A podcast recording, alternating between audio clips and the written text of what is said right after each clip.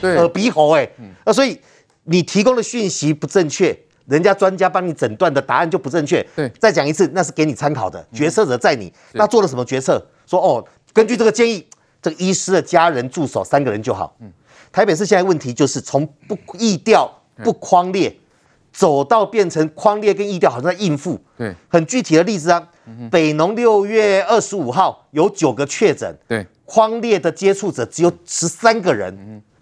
二六月二十六七号，屏东医院有一个阿伯七十岁，匡列必须要疫调的人是两百七十几个。在屏东籍的阿伯，他确诊之后，我匡列接触的人有两百多个人。台北街的繁繁华都区，而且是菜市场在工作的人，我框列了九个人，哎，确诊的九个人却只框列了十三个人，这一看这数字有问题，不可思议。我在菜市场工作，九个确诊者共同接触十三个人，这菜市场边他做行李了，你你你怎么就这么多天怎么接触这几个人？黄珊珊说，这些人就是上班下班上班下班。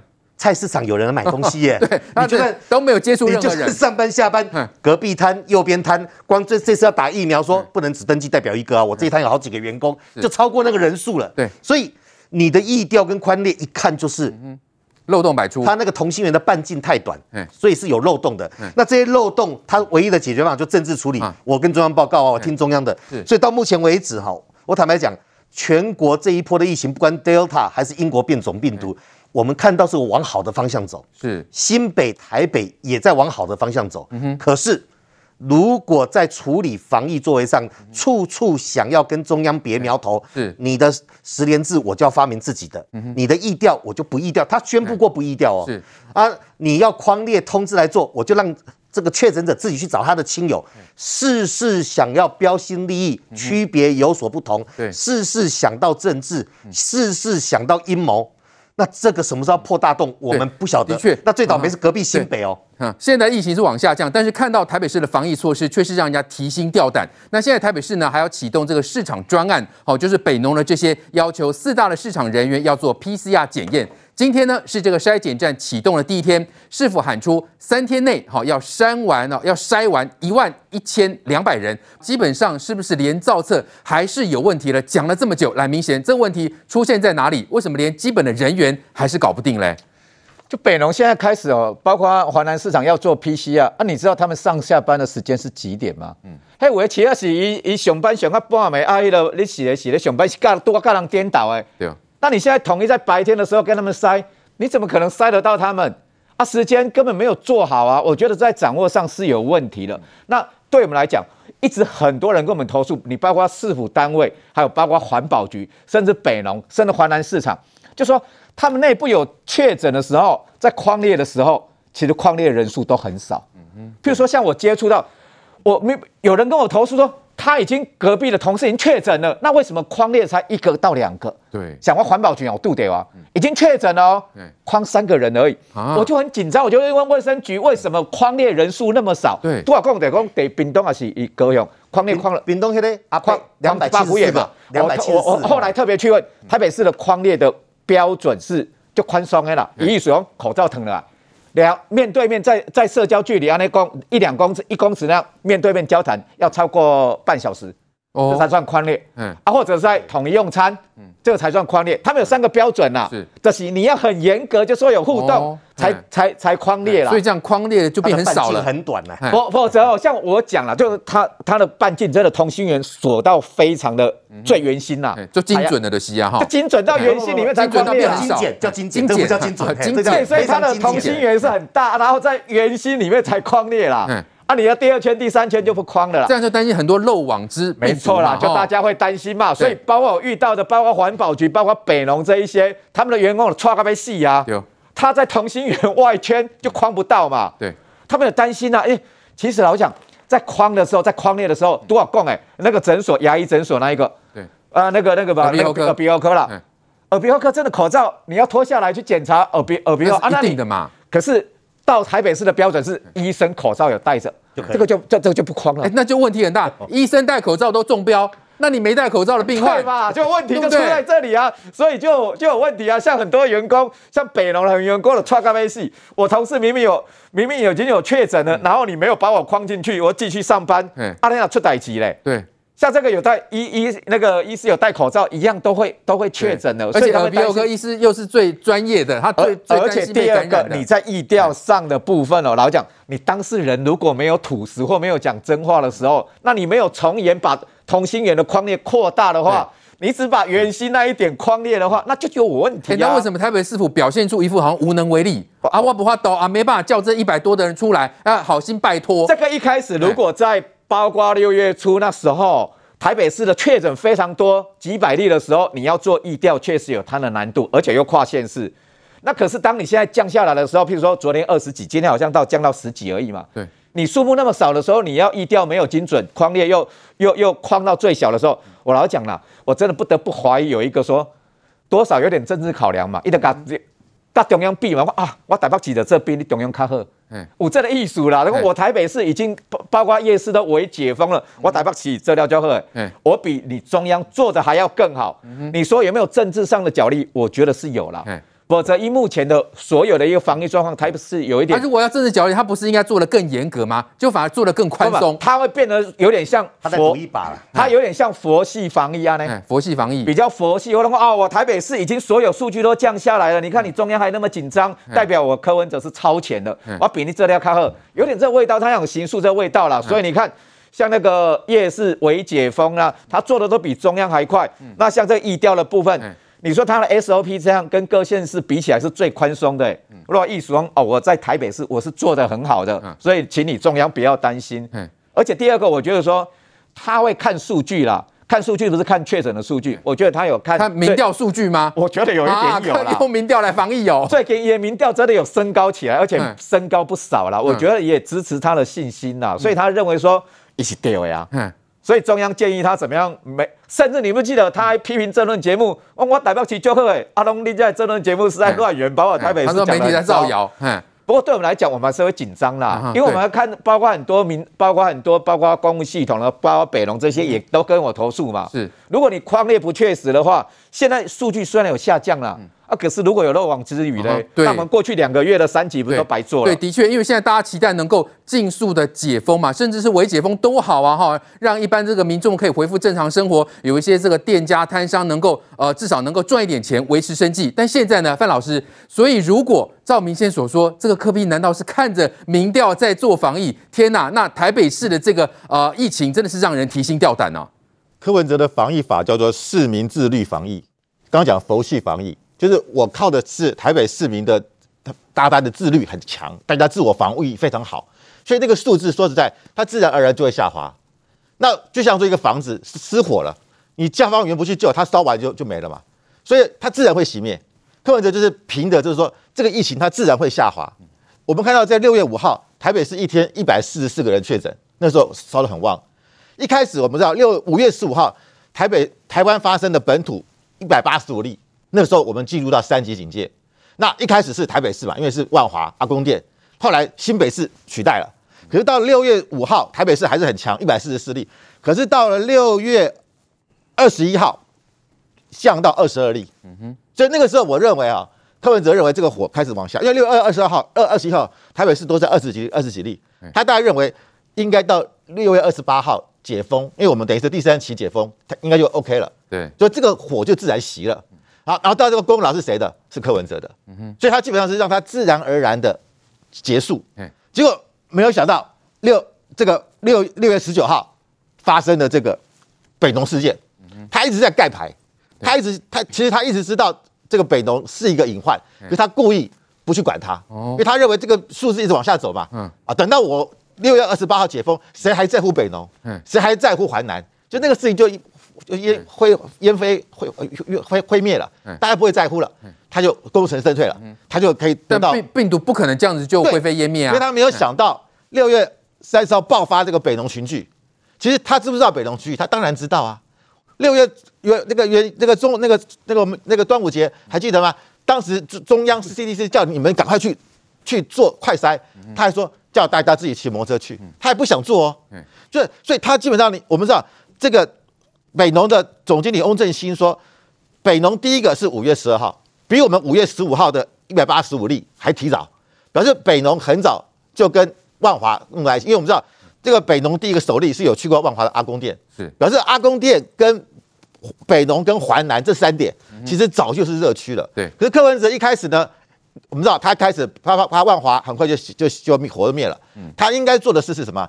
赶快去追踪谁去过这些阿公店。那有没有可能是北农？有没有可能是华南？因为这些人工作人员很多啊，你应该要赶快去超前部署去筛呀。他不是，他忙着什么？他忙着每天三点半开记者会，忙着骂蔡英文，忙着骂骂陈时中，然后他的声量起来了。嗯，所以我觉得就是说，他今天对于淮南跟北农，其实他本来他都知道那是个引爆弹，因为这些人说难听一点，中午就休市了嘛，休市完大家就去哪里？去万华阿公店嘛。这些人是庞是一个庞大的消费群，但而且但是你却坐失了。可以超前去让北农跟错失先机，对，能够尽速的把它。然后他只想让这个火自然的熄灭，他不愿意派消防队去救火。所以我们看到，如果他一开始当万华阿公店的事情稍微落幕，他赶快去追踪淮南，去追踪这个北农的话，我们今天还需要一而再、再而三的第三期吗？我们本来第一次是五月十五号到五五月二十八号，结果不行，火没灭，延到六月十四号，火还没灭，再延到六月二十八号，火还没灭。一直延到七月十二号，这个火为什么一直灭不了？因为这个火源就在北农，就在淮南。柯文哲看到火源在那边，不去不去救火，让他一直闷烧，一直闷烧。所以那个为什么我们看到在在这个北在这个北农事情爆发前，每天台北市跟新北这个火就一直熄不了。大家不晓得为什么那个火就是这是小火，是闷烧，因为你你你就是坐视这个火源。如果你一开始你就告诉大家北农淮南很危险，大家尽量不要去。我们搞不好。提早六月十四号就解封嘞，所以今天是谁造成全台湾没办法解封？是柯文哲，就他现在还第一个说我们要开放夜市。我说这个叫做打人的人喊打人的人喊救命，你今天是你造成的，结果你今天还说，哎，好像他很无辜，他现在啊要开要开放夜市，他是率全国之先。对，所以这点今天是谁让自己，然后他还还哽咽啊，说这些摊贩很可怜。请问造成这些摊贩到今天为止没办法做生意，是你柯文哲？嗯哼。今天全台湾没人陪你哎，所以我必须要讲，就是说这这个状况到今天为止，整个柯文哲指挥官他要负相当大的责任。大家一开始就告诉你，你要重视淮南，重视北农，然后快筛，他都一直拒绝。好，今天才要做了，已经什么时候了？对，所以我我我必须要讲，这个状况今天会烧到今天为止，会大家一发不可收拾。然后好，我们看到现在大家还在那边，今天啊要去快筛，要去这个。啊，注射疫苗的还是秩序混乱？嗯，这这有什么难的？台北市是全台湾预算最多的，对，经经费最充充足的，医疗资源最丰富，医疗资源最丰富的，我们的公务员的素质也是最好的。对，可是为什么今年会搞成比其他的中南部的县市还要差？来，郭栋哥，所以我们说看到台北市的防疫措施真的是让人家提心吊胆啊。那现在疫情能够下降，难道靠的是运气，靠的是天佑台湾吗？中将，这让我想到一句俗语，就只许州官放火，不许百姓点灯。如果我们的防疫是一条边的话，中央防疫中心的指示，全台湾人民都在遵守，包括戴口罩啊，包括排队打疫苗啊，包括这个分流啊，包括周一周二要怎么样去菜市场啊，偏偏在台北市，他可以按照他自己的方式在那里搞，他等于是。独立于这个中央防疫的整个工作体制外，对，他现在把这些摊贩已经半解封一样的在那营业。现在各县市的这些摊贩夜市，大家看的眼睛睁得大大的，他们也想跟进啊，因为大家要生活啊。为什么台北市可以，我们不行啦？这问题就引起大家的信心打了一个很大的问号了。你说他讲的话能当准吗？他说疫调没有用，可是他为什么不管多还是少？他还框了三个人出来做议调啊！刚刚在讲说，为什么只框三个人，已经很不错了啦！他已经讲议调没有用，根本就不做。框三个真是聊备一格啊！他现在框三个，所以我就觉得这个人讲话怎么前后矛盾。不过我比较感触比较深，这次台北市的防疫啊，把副市长黄珊珊过去那个能干的形象整个摧毁完了，摧毁掉了。他到底是在配合柯文哲柯市长甩锅说谎呢，还是他本身？行政根本就无能，我们不知道。有时候你听他开记者会讲的话，连包括核心的那个疫苗，包括长照的那个问题，都被打脸，说他说谎，说他根本就没有来开会。对，那如果你这样搞的话，二零二二年黄珊珊，你还你还想选市长吗？你那个选市长的机会等于是零了嘛？你既然没有办法框列这些人，用公家的力量叫他来快筛来筛检，你既然还叫他们自行去筛检，这哪里像是一个首都的市政府呢？我刚刚觉得这个很可怕哎、欸。现在台北市不是只有这两家诊所哎、欸，台北市的诊所是几百家、几千家哎、欸。对，我真的很担心哦。七月十二号，真的中央准备要解封的时候，你台北市不要出大问题了。嗯、大家全台湾又不能解封了，又被你控制住了。你这种作为不大像是个首都市长，让人家觉得说医生专家的这个作为嘛。好，我们看到台北市呢出现这种荒腔走板的情况哦。正当疫情严峻的时候，那北市府的高层似乎没有把心思放在防疫上头，反而是呢，呃，创造了很多让大外界觉得惊奇的事情。那这种状况其实呢，外国人也发现了。那么这位呢是前路透社的总编呢，叫菲尔史密斯，他其实是住在台湾，他就观察到这样的。情况哦，他就说呢，黄珊珊承认没有接陈时中的来电呢，还在脸书发文，这是令人叹为观止的傲慢，相当于渎职罪哦，是对于台北人民极度的蔑视。来，清黄，所以这位外国人，这位前路透的总编的观察，是不是有观察到点呢？我觉得他观察的非常的仔细。什么叫非常的仔细呢？各位去想一件事情哦，一个国家执政党，然后在野党，在野党他要监督执政党，天经地义。但是你要提出来的东西，必须要是有建设性、有道理的嘛。比如说，他就讲了几件事情，他认为说，像不管是柯文哲或是黄珊珊，他认为他们做几件事情都让他无法理解。什么意思呢？对他来说，哦，他说这个叫他用了一个用词啦，他说叫大脑放屁政治啦。什么叫大脑放屁政治？意思就是说呢。他这些话呢，没有具体，只是为了攻击而攻击。比如说，好，今天政府买了 AZ 疫苗，那你就骂说 AZ 疫苗买太贵了。那骂完 AZ 疫苗买太贵之后，你发现，哎，好像没有得到人民的共鸣，换个方式骂 AZ 疫苗会血栓。结果你完全不去管说这个疫情当下你需要疫苗才有办法防治得好，你就先骂再说。骂完了之后，完全也不管后遗症。比如说，民众开始不打了之后呢，哎，民众不打了之后，你才突然发现民众真的没有保护力，哎，开始会挑，哎，所以这个就是他举的其中一个例子。第二个例子，他又讲什么呢？他其实讲。就是说，像他也很难想象啦，就是一个疫情期间的重要的指挥官、副指挥官的角色，他讲的就是黄珊珊副市长嘛。哎，你既然可以不去接指挥官的电话，这是一件不可思议的事情。那你不但不接，而且你还把它发上脸书，好像你的不接是具有正当性的。那对他来说，哎，你被赋予的指挥官、副指挥官的角色，你就是要保护人民嘛。那为了保护人民，所有的事情只要不是违法的，你都该去做。那你怎么会连一个拒接指挥官电话这种事情你都不你都做呢？这个就是他讲的，这叫大脑放屁政治，因为他觉得这对实际的政治没有帮助，所以他认为说，在台湾的在野党在监督执政的时候呢，对于这种多余的大脑放屁政治的行为，应该要少一点，甚至他一认为说这种事情是越少越好，而且。这样的状况也代表说，台湾目前的民主状况里面，还是有一些需要修正的情况。的确，因为现在外界所担心台北市的疫情状况，就在于市长柯批到底对于防疫有没有一定的步骤，还是呢看到什么就想做什么呢？因为柯批最新的说明，他包括就说，呃，北市为解封嘛，哈，因为北市是这个抢先，那他就说呢，夜市不是漫无目的的开放哦，现在规划四分之一个摊位，也许下一波呢打疫苗会优先处理。那感觉上，你的打疫苗也没有顺序可言呐，中央的顺序你不听啊？那现在看到夜市有问题，就要来打疫苗吗？来，不管怎么样看，所以呢，可以看出台北市现在看起来是不是也是漫无目的嘞？这个 Feel 的文章我待会讲哈，就是说柯文哲要要为要为解封夜市，我不觉得是不可以的事情。但你要告诉我你根据什么？对，如果你仔细看他宣布之前的两天，陈时中才讲说要邀请全国各县市来讨论。怎么样逐步解封，让经济恢复？不要让人家觉得你台北市哦，你陈时中快要解封了，所以我赶快跑前面，这样不好。陈时中也好，或者王必胜也好，他们在处理所谓的解封或者封或者筛检，会有一个根据哦。现在 RT 值多少？